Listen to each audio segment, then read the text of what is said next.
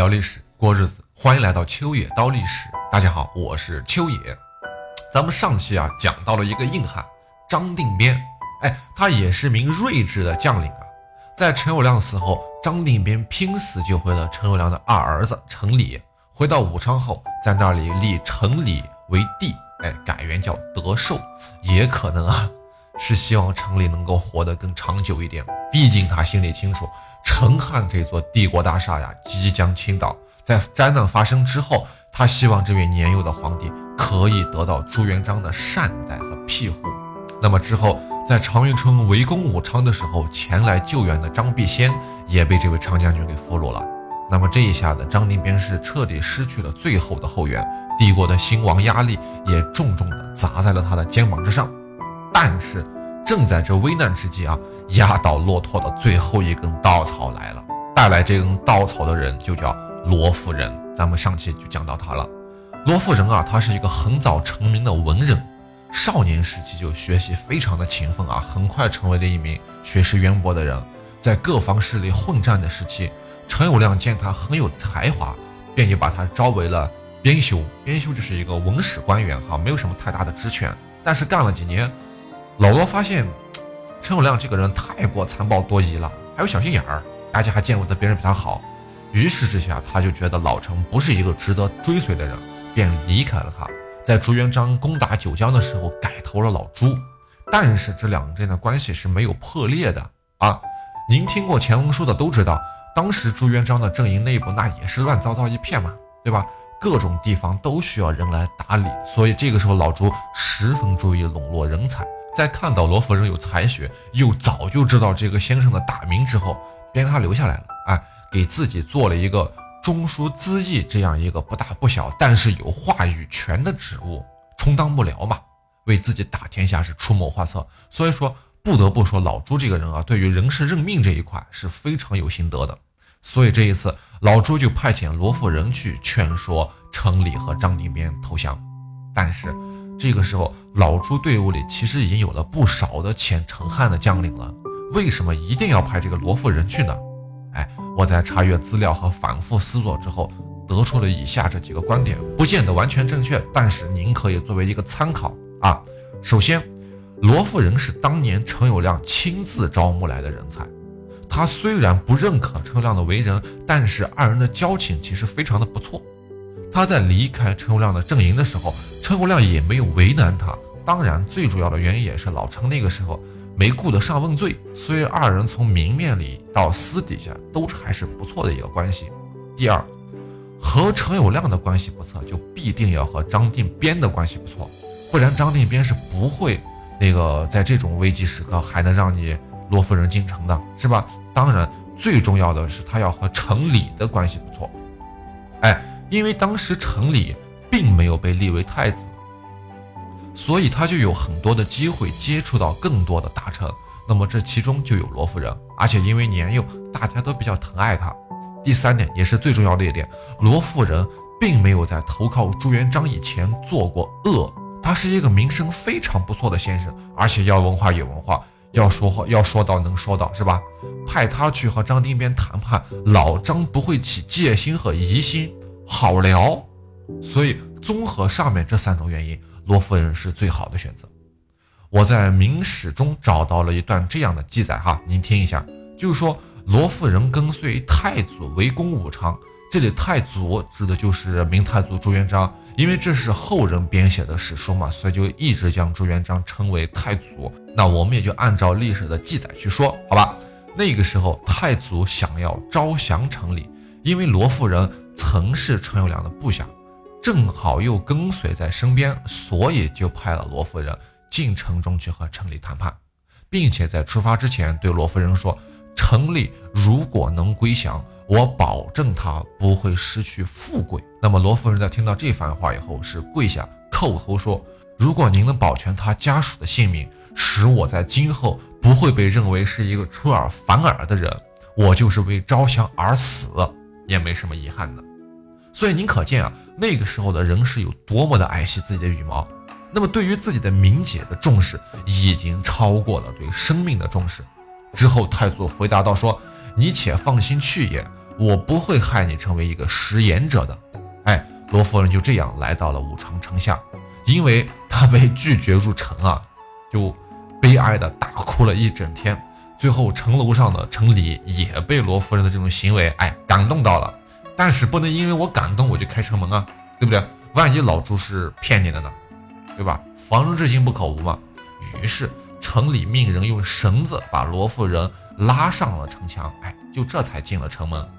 那么罗夫人见到城里，两人是抱头痛哭啊。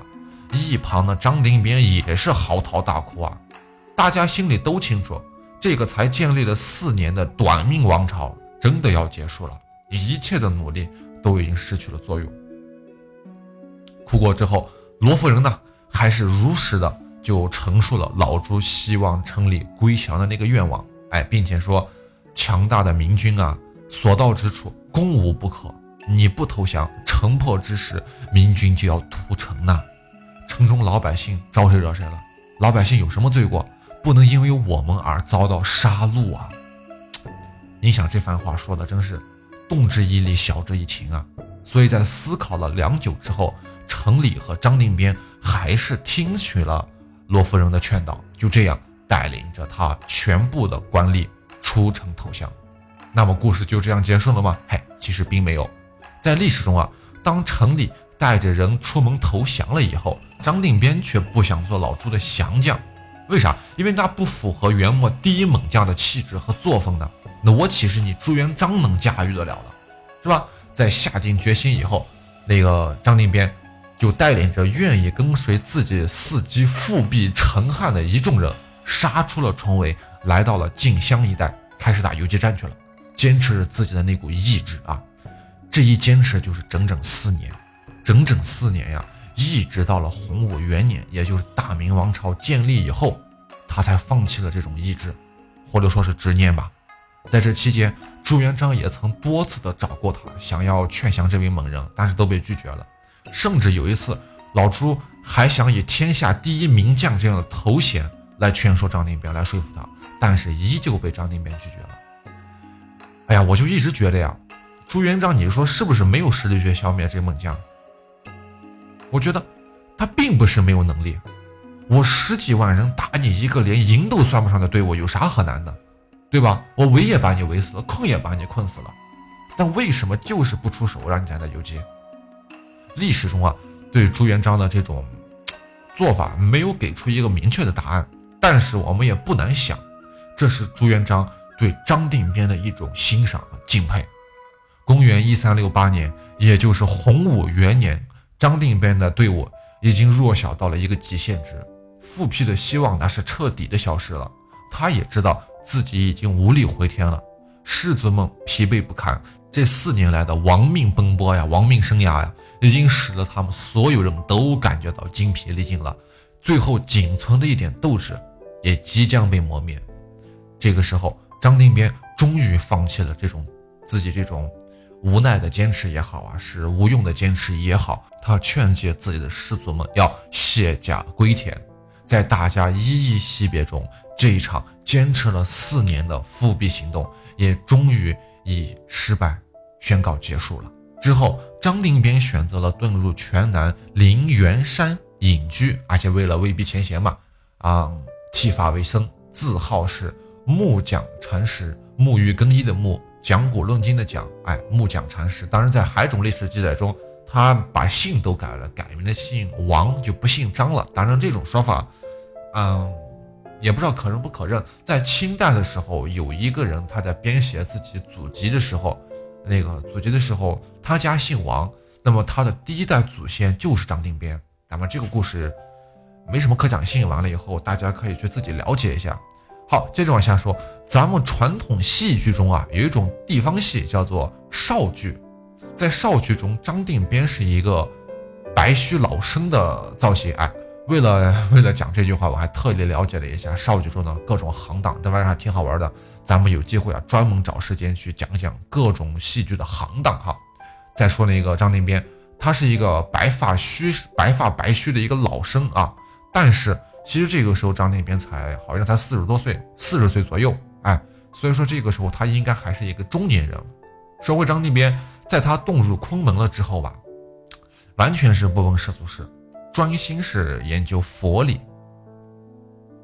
在他当和尚的这几年期间，他还率领着那些救赎僧侣哈，先后垦植了禅田五十多亩，种了些桑麻呀、果蔬之类的东西，既能自己，还能施舍给周边的贫苦大众，那也算是行善积德了，为自己当年杀了那么多人而赎罪。哎，他看到广大的那些贫农啊，因为生病缺少医药而走投无路的时候，就萌生了是悬壶济医的一个念头。于是他去各地的山中采药，用井水泡制药类啊，广施万民啊，也是不求回报的一个人。所以说，张将军无论是在世俗中还是在佛门禁地，我们挑不出任何毛病来。这个人有勇有谋，而且德贤兼备啊！不当军人了，还能变得那样的一个慈祥，是吧？他身上一点戾气都没有，非常受到当地老百姓的爱戴。所以在节目的最后啊。还有一个关于张定边的小传说，那我在这给您念叨念叨，希望大家能够记住历史上这位赫赫大名又能以慈悲为怀的大将军张定边啊，他的为人足以成为我们敬仰和效仿的对象。洪武十年（一三七七年）丁巳年十月二十三的凌晨，张定边呢正在栖霞山是晨练武功，哎，突然间林中狂风四起，林木摇曳。落叶纷披，哎，猛然一回头，但见一只斑斓猛虎正从岗上飞窜下来。那猛虎发现了定边，直径向他冲来。定边不免有些慌神，赶忙往右边一跳，闪在了老虎旁边，猛身一拧，举起禅杖向老虎的前颊插去。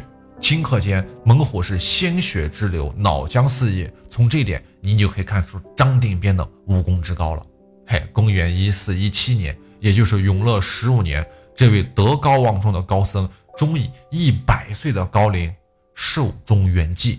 这一年，他的老对头朱元璋已经去世二十年了，小他十四岁的徐达则死在了三十二年前，大他仅七岁的刘基刘伯温也死了有四十二年了。那个射了他一箭而小他十二岁的常遇春则死了四十八年。得到胜利又如何呢？你得到泼天的富贵又如何呢？都已是冢中枯骨了。再过七年，连朱元璋的儿子明朝的第三任皇帝朱棣也要死。真是应了那首诗啊：“野草闲花遍地愁，龙争虎斗几时休？抬头无月处，再看凉堂尽汉州。”如果您觉得秋爷讲的还不错的话，也请您多多的点赞、分享和打赏。您的每一点支持都是我坚持下去的动力。明朝是怎么来的？感谢您的捧场，我是秋爷。如果您在听节目的过程中想知道更多秋野的故事，或者说想听到秋野的更多其他节目，您可以添加秋野的个人微信账号。首先，您可以打开微信，点击界面右上角的加号，点击添加朋友一栏。在搜索框中输入“秋野山人”的全拼，这样就可以找到我了。期待与您的深入交谈。